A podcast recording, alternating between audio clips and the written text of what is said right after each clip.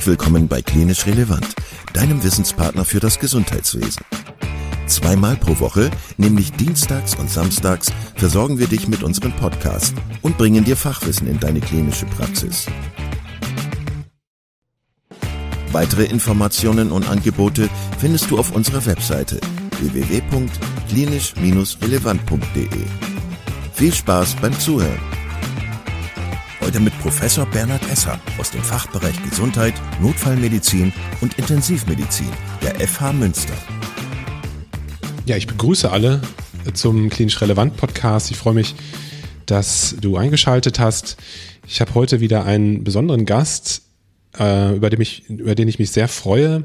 Wir sitzen gemütlich hier zusammen und zwar mit Professor Esser von der Fachhochschule in Münster. Und Professor Esser wird sich gleich selber nochmal vorstellen, weil er eine sehr interessante und ähm, vielschichtige Vita hat. Mm, es geht heute um das Thema ja, Rettungswesen im weitesten Sinne und die Ausbildungsmöglichkeiten, ähm, die es mittlerweile gibt und auch die Unterschiede im Rettungsdienst, äh, also die unterschiedlichen Menschen und Qualifikationen, die es da gibt. Professor Esser, schön, dass Sie da sind. Vielen Dank für Ihre Zeit heute Abend. Wollen Sie sich einmal vorstellen und erzählen, wer Sie sind und was Sie machen? Ja, gerne. Ähm, vielen Dank, dass ich hier sein darf. Es ist ein ganz spannendes Thema heute, weil sich einfach im Rettungsdienst in den letzten Jahren so viel getan hat, im positiven Sinn, aber viele haben es auch aus der Presse gehört, ähm, dass es doch eine hohe Belastung im Rettungsdienst gibt und dadurch auch sehr viele Probleme. Und da können wir heute uns sicherlich ein bisschen zu austauschen. Ich selber bin von, vom Ursprung her Rettungssanitäter, habe 87 meinen Rettungssanitäter gemacht und danach auch ein Krankenpflegehelfer, bevor ich dann ins Studium gewechselt bin und äh, mich dann auch zum Notarzt habe ausbilden lassen. Ich war dann lange Zeit leitender Oberarzt in einem Schwerpunktversorger hier in der Region und die letzten sieben Jahre war ich als ärztlicher Leiter Rettungsdienst in der Stadt Hamm tätig und seit September habe ich die Professur für Notfall- und Intensivmedizin am Fachbereich Gesundheit der Fachhochschule in Münster. Und da bauen wir gerade den neuen ähm, Studiengang auf Bildung im Gesundheitswesen, Fachrichtung Rettungswesen. Und da versuchen wir jetzt die zukünftigen Lehrerinnen und Lehrer, die die Notfallsanitäterinnen und Sanitäter ausbilden sollen, auszubilden. Und zwar sowohl auf der pädagogischen Ebene als eben auch auf der fachlichen Ebene. Und das ist, glaube ich, so der ganze Reiz an diesem Studiengang, dass wir da einen Studiengang äh, aufgebaut haben, der eben nicht nur die reine Pädagogik äh, vermittelt, wie es Vielfaches an privaten Hochschulen schon gibt, sondern eben auch eine ganz spezielle Rettungswissenschaft mitbegründen wollen und ähm, hier auch eine ganze Fachdidaktik mit einbringen wollen, so dass die Studierenden nachher auch mit einem anderen fachlichen Background äh, vermitteln können, als äh, wenn man nur auf dem Stand Notfallsanitäter geblieben ist, nur in Anführungszeichen. Das heißt, Sie beschäftigen sich primär mit der Ausbildung von Ausbildern sozusagen? Korrekt. Korrekt. Ähm, für, für Leute, die mit dem Rettungsdienst nicht direkt ähm, Kontakt haben, äh, wäre es, glaube ich, gut, wenn wir so ein paar Begriffe ähm, einmal äh, definieren würden und klarstellen würden. Sie haben es gerade schon gesagt, es gibt Notfallsanitäter, es gibt Rettungssanitäter. Hm, vielleicht können Sie das nochmal so ein bisschen aufstaffeln. Also welche Menschen, welche Qualifikationen gibt es aktuell Stand, Stand äh, März 2023 so im deutschen Rettungsdienst? Wenn wir jetzt über Nordrhein-Westfalen sprechen, wahrscheinlich gibt es da auch regionale Unterschiede. Ja, also lassen wir einfach nochmal einen Blick so in die Geschichte zurückwerfen, dass es noch gar nicht so lange her ist, dass überhaupt nichts geregelt war. Erst 1977 hat man festgelegt, dass man mindestens eine 520-Stunden-Ausbildung ähm, haben sollte, um einen Rettungsdienst zu fahren. Das war der Rettungssanitäter im Bund-Länder-Ausschuss gemeinsam äh, festgelegt, hat man gesagt, also 520 Stunden sollte die Mindestausbildung sein. Das sind aber gerade mal vier Wochen Theorie gewesen. Dann kamen noch mal vier Wochen Krankenhauspraktikum und vier Wochen ähm, Rettungsdienstpraktikum dazu. Also mit vier Wochen Theorie wurden die Menschen, ähm, ja, wurden die Rettungssanitäter auf die Menschheit losgelassen. Auf dem Niveau bin ich damals auch ausgebildet worden und habe dann 87 diesen Rettungssanitäter abgeschlossen. Und jetzt muss man mal so diese zwei Seiten wahrnehmen. Ähm, ja, das kann natürlich nicht vergleichbar sein mit einer dreijährigen Berufsausbildung, die in der Pflege schon Standard war. Aber die sind auch nicht alle gestorben, die wir versorgt haben. Und ähm, trotzdem gab es zu Recht die Anforderung, dass wir jetzt doch eine höhere Qualifikation im Rettungsdienst brauchen. Und 89 gab es dann den Rettungsassistenten. Das war ein Jahr Ausbildungszeit, danach noch ein Jahr Praxis. Und dann konnte man schon auf einem ganz anderen Niveau die Patienten versorgen mit einem ganz anderen theoretischen Background. Aber es gab einen ganz großen Knackpunkt dabei.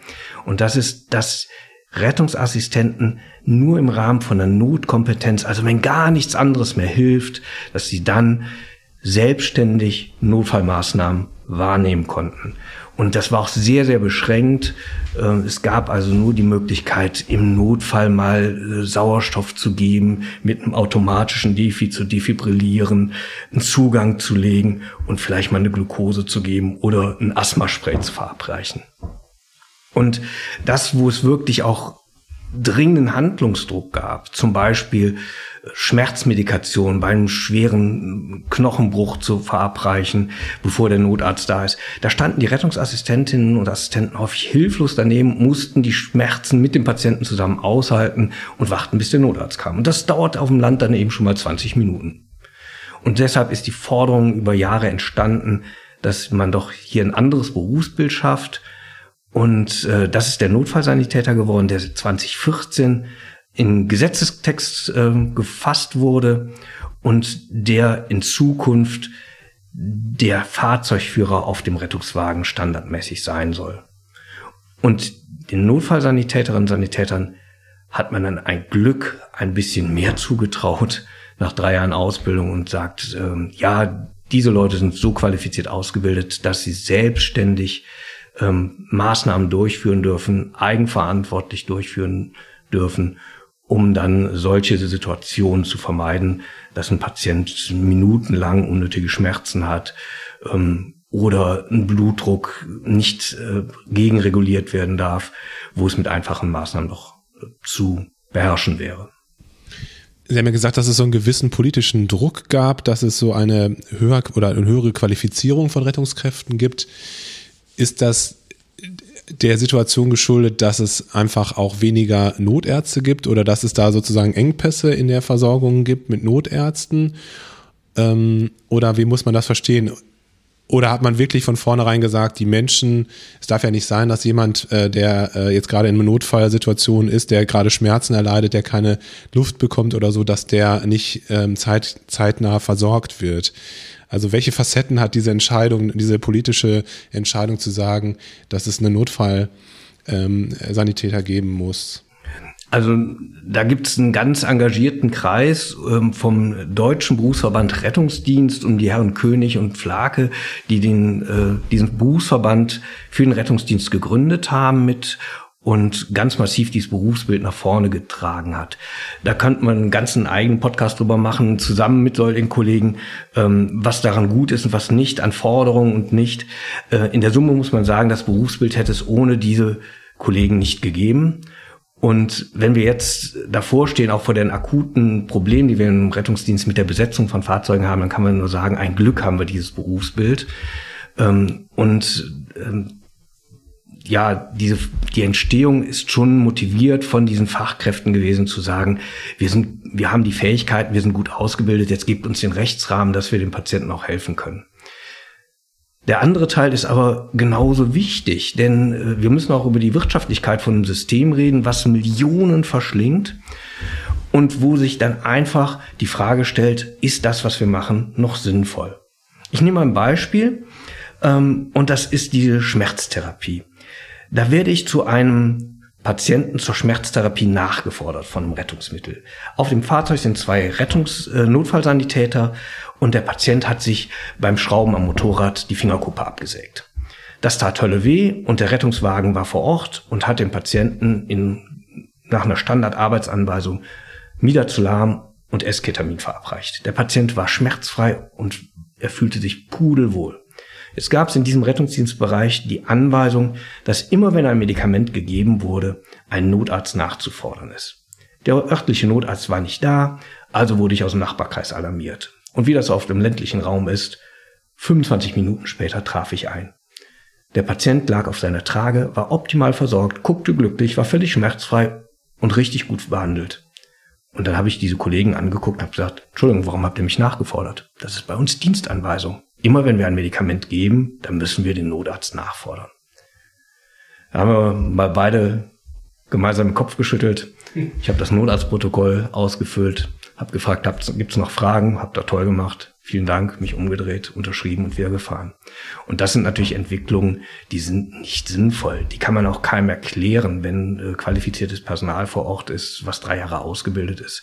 Da muss man einfach sagen, hier sind Leute ausgebildet, die haben nach dem Standard gearbeitet, der Patient ist gut versorgt. Und wenn jetzt einer damit wirklich Probleme hat, da muss man einen anderen Weg finden. Und da ist die Zukunft ganz klar der Tele-Notarzt, die Telemedizin. Wenn es nochmal Schwierigkeiten mit Patienten gibt, dann muss man einen Telenotarzt aufschalten. Aber da muss keiner für zwischen 600 und 1000 Euro sich auf den Weg machen, um diesen Patienten nochmal anzuschauen. Wenn man in andere Länder schaut, dann ist das ja auch was, was äh, so nicht funktioniert oder so nicht gemacht wird. Also ich denke da an die Paramedics äh, in, in Amerika zum Beispiel. Die haben ja wirklich sehr umfassende ähm, Kompetenzen und aber auch, äh, wie sagt man, Freigaben, ja, ganz andere ähm, Maßnahmen vor Ort ähm, durchzuführen. Das ist das eine, was ich sagen wollte.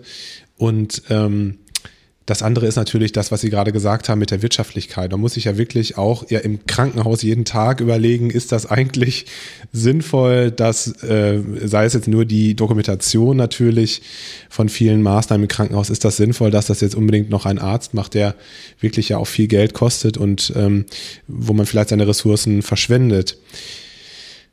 Können wir noch mal kurz für die Leute auch nochmal, die nicht so mit dem Thema Rettungsdienst befasst sind und sich da gut auskennen, vielleicht nochmal besprechen, wenn jetzt ein Notruf abgesetzt wird von einem Patienten, ähm, wie wird entschieden, wer rausfährt sozusagen? Nach welchen Kriterien wird das gemacht und ähm, ist es, also wann muss wirklich äh, ein Notarzt mit dabei sein? Was wären so Kriterien dafür zu sagen, ein Notarzt ist erforderlich vor Ort. Jetzt nach dem, nach diesen neuen äh, Ausbildungsgängen auch für die, für die Notfallsanitäter.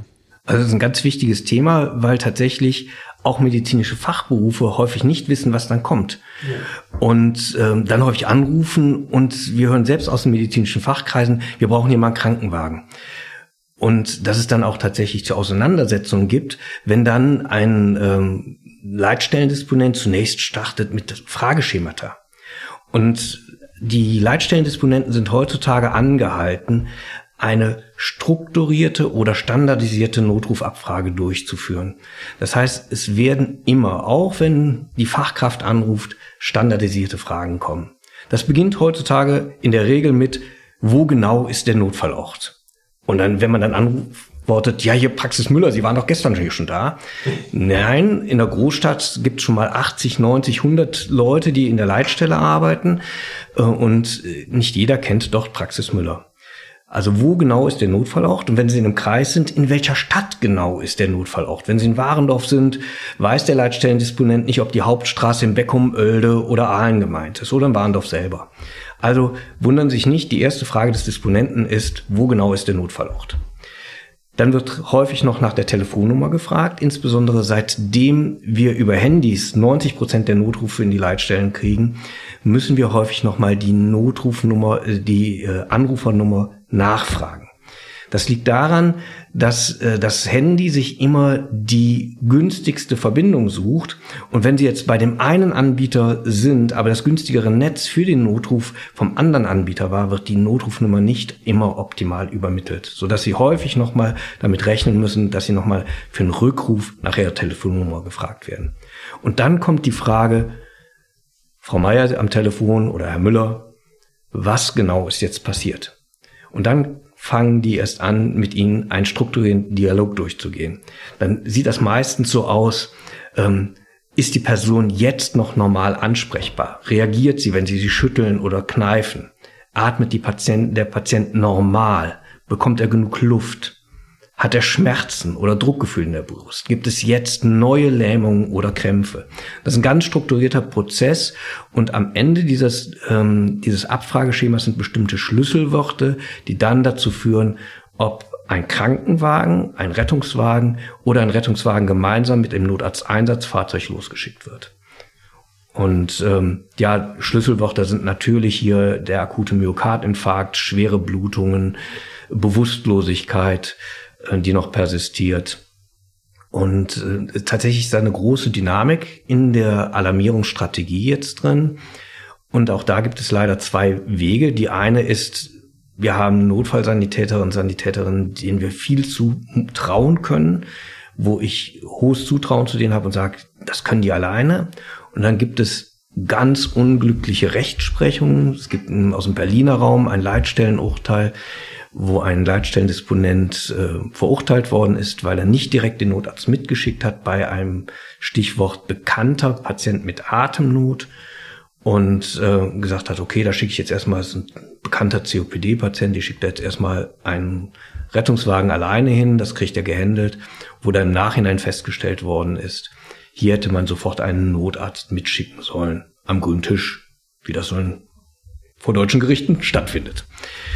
Und das ist jetzt die Diskrepanz. Wonach richten wir uns? Trauen wir unseren Notfallsanitäterinnen und Sanitätern etwas zu? Machen wir irgendwann mal auch rechtssicher, dass das auch das angemessene Rettungsmittel ist?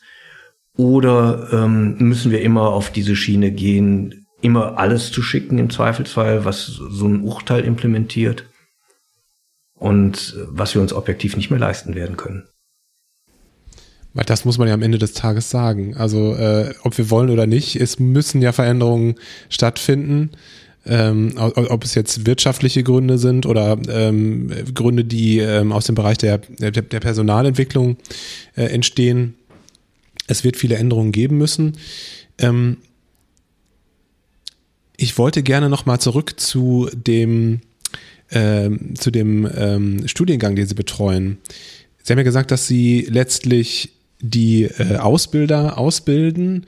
Und ich glaube, es wäre sehr interessant zu wissen, was diese Ausbilder lernen und wie dieser Studiengang, äh, Studiengang aus, ähm, äh, wie der aussieht. Also was konkret äh, die lernen, diese Ausbilder.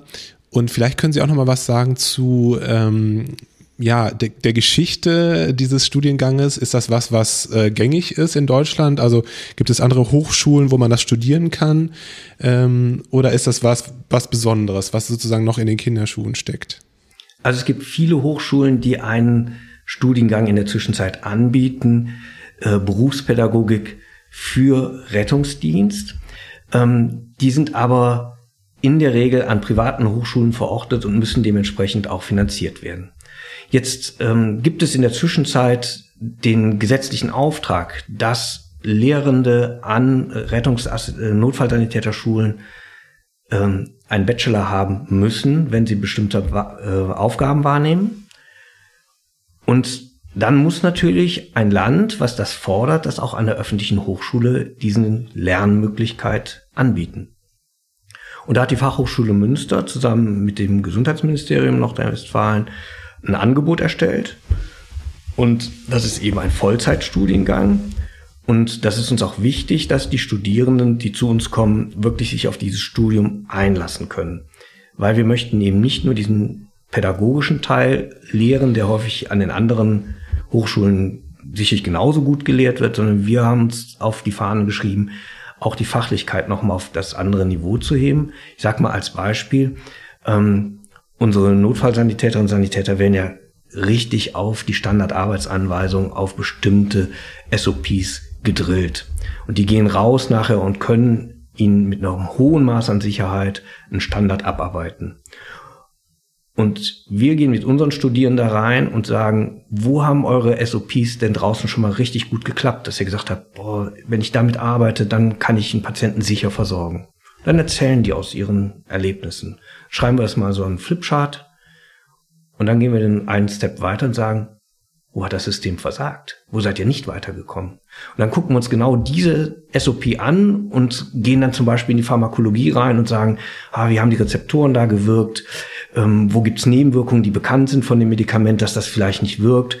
Wo wirken Schmerzmittel, in welchem Zusammenhang nicht mehr? Wo drohen die Gefahren? Warum ist der Patient ateminsuffiziент geworden? Und das arbeiten wir dann mit den Studierenden auf und versuchen denen dann nachher Lösungsmöglichkeiten an die Hand zu geben, dass sie als Lehrende ein Tool Möglichkeit noch in ihrem Koffer haben, wo sie über die Standard-SOP hinausgehen können. Wir können keine Ärzte daraus machen, das ist auch nicht das Ziel, aber sie sollen doch einen Einblick kriegen in die zusätzlichen Handlungsoptionen, wenn der SOP nicht mehr greift. Können Sie so ein Beispiel geben für so ein SOP? Also wie, was muss man sich darunter vorstellen? Also ähm, ein sehr gutes Beispiel ist zum Beispiel die Schmerztherapie. Da gibt es ganz klare Schritte, nach denen ein ähm, Notfallsanitäter und Notfallsanitäterin bei einem Knochenbruch ähm, Midazolam in niedrigen Dosierungen gemeinsam mit Esketamin als Analgetikum in allergetischer Dosis dem Patienten geben kann. Und jetzt kommen sie an Patienten, wo sie mit diesem, mit dieser Kombination nach der SAA keinen Effekt beim Patienten erreichen. Es gibt immer Patienten, die auf ihr, auf unsere Schmerzmedikation nicht reagieren. Und dann diskutieren wir eben, welche Optionen haben wir, wie dürfen wir ähm, gegebenenfalls mischen, was in der SOP nicht drin steht. Kann ich mir einen Telenotarzt zuschalten? Was wird der mir gegebenenfalls sagen? Habe ich Möglichkeiten, mit äh, anderen Analgetikern zu kombinieren, Nalbufin? Manche äh, Rettungsdienstbereiche haben Morphium für die Notfallsanitäter bereits freigegeben betäubungsmittelrechtlich ein ganz großes Problem in Deutschland, aber ich hoffe, dass wir das auch in den nächsten Jahren schaffen, dass dann unsere Notfallsanitäterinnen und Sanitäter auch diese gute Droge äh, den Patienten, die davon profitieren, an, angeben können. Es tut mir leid, dass ich so springe. Ähm, das liegt aber daran, dass ich das, glaube ich, auch gerade erst so verstehe, welche Tragweite das ganze Thema hat und wie, wie breit gefächert das ist. Vielleicht, auch wenn ich jetzt gerade erst schon nach der Ausbildung gefragt habe, ähm, wie ist das rechtlich? Also nochmal vielleicht ähm, für unsere Hörerinnen und Hörer, was darf der Rettungssanitäter, was darf der Notfallsanitäter, was sind da für, was sind da für Unterschiede, äh, was, was sind da für Unterschiede in der, in der Rechtsprechung? Ja, ganz wichtiges Thema. Also der Rettungssanitäter darf eigentlich nur Basismaßnahmen umsetzen. Also ne, bei einer Reanimation die Herzdruckmassage durchführen, eine Maskenbeutelbeatmung durchführen, den Patienten lagern, ähm, Verbände anlegen.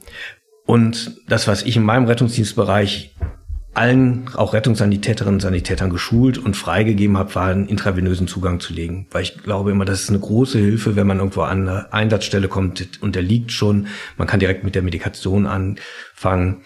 Ähm, alles, was er darüber hinaus ergreift an Maßnahmen, dafür muss der Rettungssanitäter den rechtfertigen Notstand in Anspruch nehmen. Wenn er sich also sicher ist, dass er jetzt den Patienten damit rettet und er kein anderes Mittel hat, dann darf er diese Maßnahme ergreifen. Das geht aber auf seine eigene Kappe.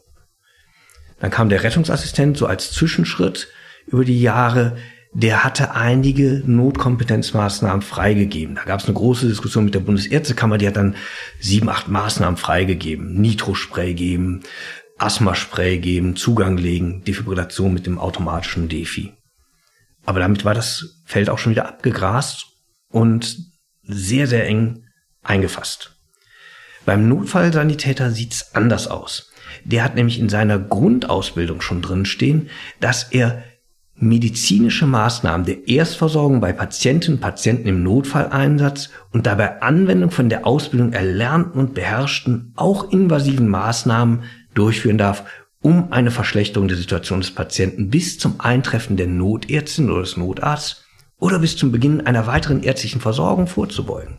Das heißt, das ist schon ein Ausbildungsziel, selbstständig tätig zu werden. Ähm, und ein zweiter großer Unterschied ist, früher stand drin, dass diese Notfallüberbrückungsmaßnahmen bis zum Eintreffen des Notarztes stattfinden müssen. Und jetzt steht drin, bis zum Anfang der ärztlichen Therapie ebenfalls möglich. Das heißt, ein Notfallsanitäter darf entscheiden, diesen Patienten nehme ich selbstständig mit und bringe ihn in die Klinik, damit er dort versorgt wird. Sie sind Neurologe, Sie kommen zum Patienten, Altenheim, schlechter Allgemeinzustand gemeldet. Sie stellen fest, der Patient hat gerade einen frischen Schlaganfall. Jetzt ist die Möglichkeit A, ich lege als Notfallsanitäter einen Zugang und entscheide mich, ich bringe den im Zeitfenster, melde den an und bringe ihn rüber in die Stroke Unit. Oder ich warte weitere 12, 18 Minuten auf einen Not Notarzt, der auch nichts anderes macht, als einen Zugang zu legen und dann zu fahren. Und da ist genau dieser entscheidende Unterschied zwischen Rettungsassistent und Notfallsanitäter. Der Notfallsanitäter entscheidet jetzt diese Transportindikation selber und bringt den Patienten zur Stroke.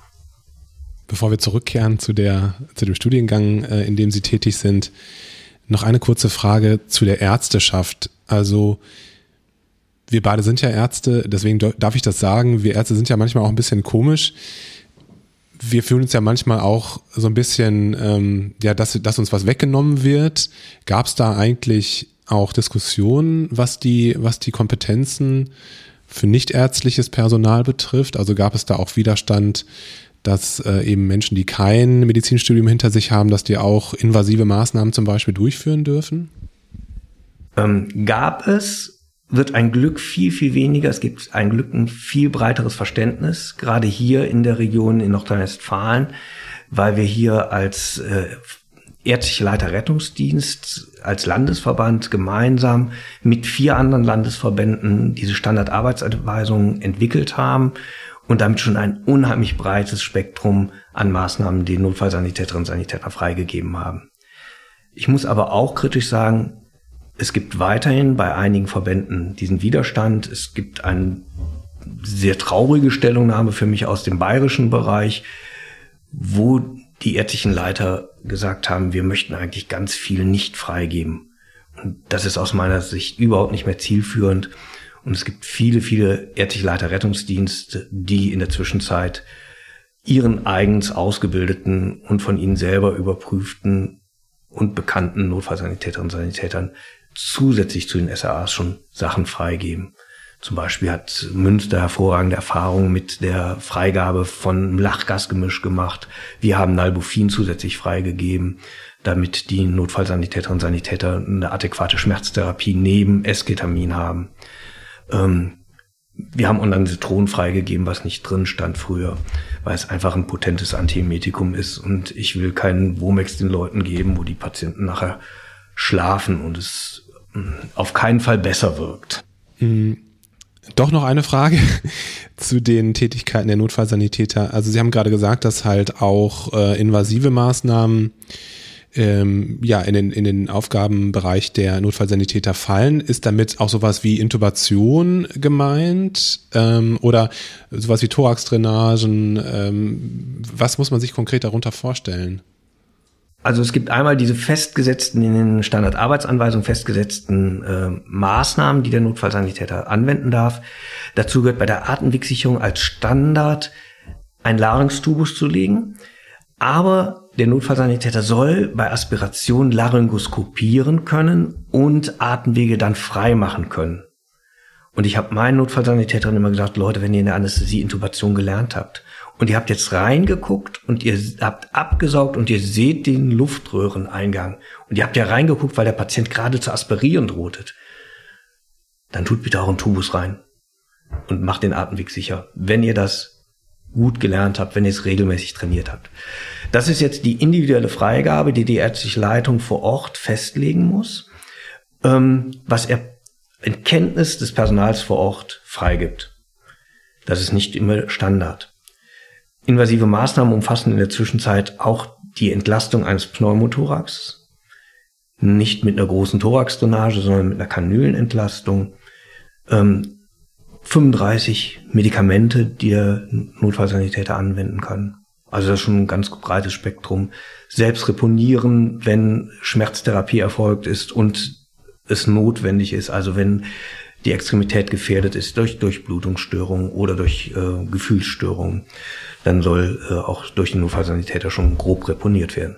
Das impliziert ja auch, dass die ärztlichen Leiter oder das ärztliche und äh, das nichtärztliche Team, dass die sich gut kennen, oder? Also das ist ja auch was, was zunehmend herausfordernd wird heutzutage, ähm, dass man so wissen muss, wer kann was und äh, Verstehen Sie, was ich meine? Also das, das ist ja schon, schon so, dass da eine hohe Fluktuation ist, dass teilweise ja auch Leihpersonal da ist, Leihnotärzte da sind, die die anderen, ähm, die anderen ähm, Rettungssanitäter oder Notfallsanitäter nicht kennen. Das stelle ich mir manchmal schwierig vor, ne? Ja, aber ich glaube, das ist genau der Grund auch für unser Gespräch hier. Wir müssen einfach lernen, diesen Kolleginnen und Kollegen zu vertrauen. Ich meine, wenn ich in eine Fachklinik für Neurologie gehe, dann vertraue ich, dass da erstmal ein Facharztstandard herrscht. Ähm, das gleiche geht, wenn ich zum Radiologen gehe, dass da mit dem Facharztstandard meine Lunge geröntgt wird oder mein Knochen geröntgt wird. Und so müssen wir ein Vertrauen entwickeln dafür, dass die Leute, die eine Notfallsanitäterausbildung durchlaufen haben und eine wirklich richtig schwere Prüfung abgelegt haben, den vertraue ich auch erstmal, dass sie diese Maßnahmen erlernt haben und sie auch beherrschen. Mir vertraut man, seitdem ich mein Facharzt für Anästhesie hat, auch, dass ich grundsätzlich Narkosen kann. Ich habe jetzt mehrere Jahre keine Narkose mehr gemacht, weil ich in diesen Verwaltungsbereich gegangen bin, in den Lehrbereich. Ich fahre immer noch ab und zu Rettungsdienst, um drin zu bleiben. Aber so eine Standardnarkose habe ich lange nicht mehr gemacht. Trotzdem vertraut man mir, dass ich das im Notfall hinkriegen würde. Und ich glaube, das Vertrauen muss eben auch durch äh, in der Zukunft entstehen, dass die Leute, die da kommen, nicht mehr die Leute sind mit vier Wochen Theorie, sondern eben hochprofessionell ausgebildete Leute mit einer ganz breiten Erfahrung und äh, auch einem breiten diagnostischen ähm, Portfolio, was sie mitbringen und dann schon in vielen Fällen die richtigen Entscheidungen treffen. Und wir haben dann eben noch die Rückfallebene. Man kann sich einen, Notfall nach, einen Notarzt nachalarmieren. Und wir werden ja in Zukunft ein flächendeckendes Telenotarztsystem in Nordrhein-Westfalen haben. Es wird noch ein paar Jahre dauern, aber das ist ja politischer Wille, dass wir flächendeckend Telemedizin anbieten können. Und dann gibt's auch genau diese Rückfallebene, die man für die einzelnen Spezialfälle nochmal braucht. Das heißt, dass ähm, über die Telemedizin, dass die Rettungskräfte vor Ort dann äh, Rücksprache halten können mit einem ärztlichen Kollegen oder einer ärztlichen Kollegin? Genau. Wir haben den großen Pilotstand auch hier in Nordrhein-Westfalen in Aachen, die wirklich in großartiger Art und Weise äh, dieses System aufgerollt haben. Wir haben aber auch andere sehr gute Erfahrungen, zum Beispiel in Münster mit so einem äh, koordinierenden Notarzt auf der Leitstelle, der einfach als Ansprechpartner zur Verfügung stand. Das war auch ein großer Pilot, ähm, der auch sehr erfolgreich war. Und gerade diese beiden Standorte haben nachgewiesen, dass es möglich ist, in vielen Einsatzsituationen mit dem Telenotarzt einen Patienten sehr sicher zu begleiten. Es gibt äh, Notarztstandorte, die haben eine Notarztquote von fast 50 Prozent in Nordrhein-Westfalen. Das heißt, bei fast jedem zweiten Einsatz wird ein Notarzt mitgeschickt. Und Münster hatte mal 19 Prozent, Aachen 20 Prozent. Das ist das, wo wir hin wollen. Es gibt Einsätze, wo der Notarzt einen Mehrwert hat. Das sind für mich differenzierte Rhythmusstörungen, da wo Narkose draußen gemacht werden muss, ähm, da wo eine schwierige äh, antiarrhythmische Therapie stattfinden muss, da wo Handwerk nochmal gefragt ist im Sinne von einer schwierigen Intubation, einer Atemwegssicherung oder einer Thoraxdrainage. Da bin ich immer gerne dabei aber eine normale hypertensive Entgleisung, ein Schlaganfall ohne Bewusstseinsverlust, den versorgt ein Notfallsanitäter, eine Notfallsanitäterin genauso sicher und gut wie ich. Ja, wenn man logisch drüber nachdenkt, ist das absolut nachvollziehbar. Lassen Sie uns zum Schluss nochmal ähm, zu dem Studiengang kommen. Hm, vielleicht können Sie nochmal äh, sagen, für wen so ein Studiengang interessant sein könnte und wie der strukturiert ist. Also was sind die, was sind die konkreten Inhalte des Studienganges? Also qualifiziert ist man dafür, wenn man eine Fachhochschulreife und die Ausbildung zum Notfallsanitäter, zur Notfallsanitäterin mitbringt. Das ist die Eingangsvoraussetzung. Und ähm, dann muss man natürlich Freude an der Lehre haben. Ähm, und ja, es ist schon die Motivation für unsere Studierenden, dass sie sagen, wir möchten vielleicht nicht den Rest unseres Lebens im Schichtbetrieb arbeiten. Wir möchten irgendwann auch mal wieder rausgehen können und ähm, engagieren uns dann eben in der Lehre. Strukturiert ist äh, dieser Bachelorstudiengang so, dass wir in sechs Semestern die Studierenden bei uns haben. Das letzte Semester ist dann für die Bachelorarbeit vor allem da.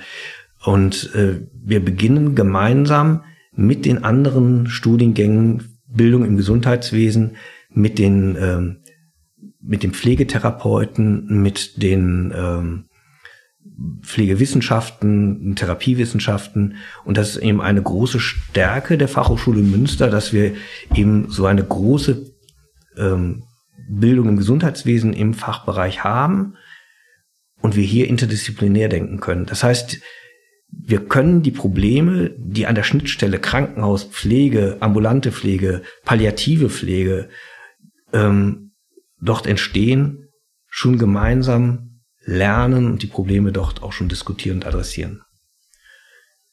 Und dann gibt es ein, der, eine Säule in der Ausbildung, das ist die Fachdidaktik, die vor allem ich dann zu verantworten habe, zusammen mit einer Kollegin, wo wir eine Lehrwerkstatt Simulation machen, wo wir sehr grundständig anfangen, Simulation den Studierenden beizubringen und zwar eben nicht nur alleine der Hightech-Simulation, sondern über alle Ebenen. Das heißt, die Studierenden lernen kleinst Mikrosimulationen zu machen, die lernen selbstständig zu schminken. Wir haben in unserem Skills Lab eine Theaterwissenschaftlerin jetzt dabei, die äh, den Studierenden vermitteln kann, wie sie Krankheitsbilder sinnvoll darstellen können ähm, so dass das nicht mehr da ist, hier liegt eine Puppe oder äh, wir stellen uns vor, hier ist jetzt was, sondern dass das konkret erlebbar wird.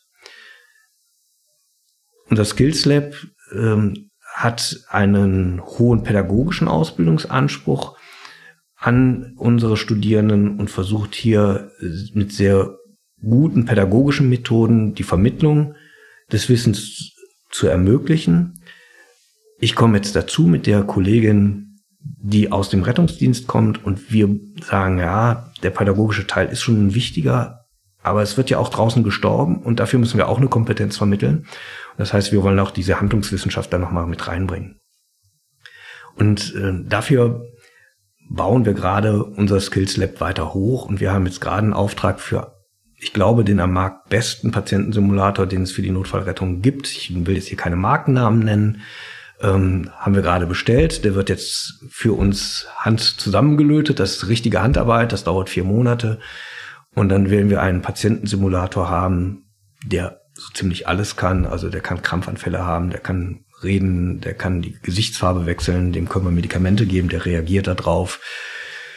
Da können aus allen Körperöffnungen Säfte austreten und man kann in alle Körperöffnungen auch Schläuche wieder reinstecken. Also das ist schon ein richtiges High-End-Produkt und ich glaube, damit können wir diese ganze Bandbreite an Simulationen unseren Studierenden anbieten. Ich gehöre nicht zu den Leuten, die sagen, wir brauchen an unserer Hochschule das, was an anderen äh, Simulationszentren stattfindet. Ähm, aber wir möchten unseren Studierenden beibringen, wie diese Simulation geht. Wie funktioniert der Übergang in die Praxis? Also es ist ja häufig so, dass man ähm, dass man möglicherweise Dinge in der Theorie lernt und dann doch irgendwie ins kalte Wasser fällt und dann erstmal anfangen muss zu schwimmen. Haben die Studierenden bei Ihnen auch sowas wie einen, ja, so einen Übergang in die Praxis, also in die Lehre? Gibt es sowas? Also der, der erste Übergang ist, dass wir die Studierenden auffordern, ihre eigenen Praxisfälle mitzubringen und bei uns zu präsentieren. Das heißt, als erste Stufe lernen die etwas vor sich ihrer eigenen Gruppe darzustellen. Dann gibt es immer wieder innerhalb des Studiums gewisse Praxisphasen, wo wir mit guten Kooperationspartnern zusammenarbeiten. Da ist zum Beispiel die Feuerwehr in Bocholt, die eine sehr große und anerkannte Rettungsdienstschule hat, ähm, die uns als Kooperationspartner zur Verfügung steht und wo dann unsere Studierende so erste Lehrerfahrungen selber sammeln können. Ja, und das Ganze endet natürlich nachher auch mit einer relevanten Lehrprobe, ähm, wo dann die Studierenden nachweisen müssen, dass sie auch die Fähigkeit haben, Unterricht in einer angemessenen modernen Form zu präsentieren. Darf ich das vielleicht noch fragen, weil das ja auch möglicherweise eine Rolle spielt bei der Entscheidung für so eine Karriere. Wie bildet sich das finanziell ab? Also wie, wie verdient man, wenn man so einen Studiengang hinter sich hat? Da muss ich ganz ehrlich sagen, bin ich überfragt. Aber ähm, es ist dann eben Bachelorstudiengang und in der Regel sind das äh, Entgeltgruppen, die in diesem Tarifsystem bei elf anfangen. So, dass also doch ein Abstand ist zum ähm, normalen Notfallsanitätergehalt. Ähm, wir werden auch in den nächsten Jahren ähm, alles dran setzen, zügig einen Master nachschieben zu können der dann berufsbegleitend stattfinden wird. Was noch wichtig ist, wir sagen zwar, es ist ein Vollzeitstudium. Alle unsere Studierenden arbeiten nebenbei und das ist von uns auch so gewollt und gefördert. 100% arbeiten und 100% Studium, das klappt in der Regel nicht. Wir haben aber Studierende, die 75% weiter im Beruf arbeiten, die im 24-Stunden-Dienst arbeiten können. Wir garantieren immer einen freien weiteren Tag in der Woche, und zwar entweder im Montag oder im Freitag, so dass die Studierenden gut in einem 24-Stunden-Schichtsystem zusätzlich arbeiten können, in der Praxis bleiben. In der Summe, wir haben das jetzt zufällig ausgezählt, 112 Tage, 112 Tage sind die bei uns an der Hochschule. Das passt ganz gut. Der Rest ist ähm, Zeit, die man selber gestalten kann. Da ist auch ein hoher Auftrag noch an die Studierenden zum Selbststudium sicherlich dabei. Das ist kein Zuckerschlecken. Bei uns kriegt man sicherlich den Bachelor nicht nachgeworfen. Aber ich muss auch sagen, die Erfahrung aus diesem ersten Semester, die wir haben, das sind so großartig engagierte Studierende und es macht mit denen so viel Spaß. Und die gehen auch raus und sagen, wir sind froh, dass wir an der Präsenzhochschule sind, ähm, denn das, was an Austausch bei uns stattfinden kann, über die konkreten Einsätze, über die konkreten Lebenserfahrungen und dann das gemeinsame Lösen dieser Probleme, das kann man in keinem Lehrbrief vermitteln. Das Thema Simulation hatten Sie ja gerade äh, ziemlich prominent auch nochmal platziert. Das bedeutet aber auch, dass die Simulation sage ich jetzt mal, in der Ausbildung von Rettungskräften, dass das auch immer mehr eine Rolle spielt. Richtig? Also, ja. wenn ich mich an mein Studium zurückerinnere, dann hat das praktisch keine Rolle gespielt, Simulation. Ähm, und ich habe letztens noch einen Podcast gemacht mit zwei, äh, mit zwei Kollegen aus Süddeutschland, die in so einer Firma arbeiten, die halt ähm, Trainings anbietet über Simulationsverfahren. Und ich habe gestaunt, was es da alles für Möglichkeiten gibt. Ähm, aber ja, um auf meine Frage zurückzukommen, also das, was Sie gerade gesagt haben, diese Simulationsverfahren, diese technischen Möglichkeiten, die es da heutzutage gibt, die sind auch in der Ausbildung von Rettungskräften, also von Rettungssanitätern und Notfallsanitätern natürlich präsent. Ist das richtig so? Das nimmt immer mehr zu und es darf keine qualifizierte Notfallsanitäter-Ausbildung mehr ohne Simulation geben. Und äh, da sind auch wirklich großartige Ideen bei unseren ähm, Schulen vor Ort, die die gestalten. In, in allen Schulen gibt es äh, multimedial animierte Simulationsszenarien, aber viele haben doch einfach dabei ähm, ganze Wohnungen nachgebaut, die zum Teil so intelligent modular aufgebaut sind, dass man die ständig verändern kann. Es gibt Schulen, die haben Mähdrescher und Flugzeuge vor der Tür stehen.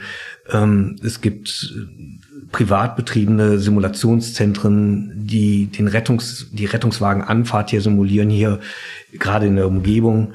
Also das sind ganz großartige Ideen, äh, die da entstehen und die eine ganze Bandbreite ähm, an Simulationsmöglichkeiten bieten. Wir an der Hochschule sagen, wir wollen es bewusst nicht in diese, in diese Technik, technische Schiene sagen, sagen, dafür gibt es ein Angebot, aber wir möchten den Leuten beibringen, wie es geht. Professor Esser, vielen, vielen Dank für Ihre Zeit. Wir haben, glaube ich, einen wunderbaren Ritt gemacht. Einmal ähm, über die verschiedenen Qualifikationen, die es heutzutage im Rettungsdienst gibt. Wir haben darüber gesprochen, ähm, ja, was die dürfen, also was diese Menschen äh, vor Ort im Rettungsdienst erledigen dürfen, welche Rechte und welche Pflichten die haben. Ähm, Sie haben auch nochmal erklärt, wie so ein äh, Alarmierungsvorgang vonstatten geht. Und wir haben den Blick geworfen auf den Studiengang, den Sie, ähm, den Sie äh, ja betreuen in, in äh, Münster, äh, wo es darum geht, eben Menschen auszubilden, die in der Ausbildung von Rettungskräften tätig sein wollen.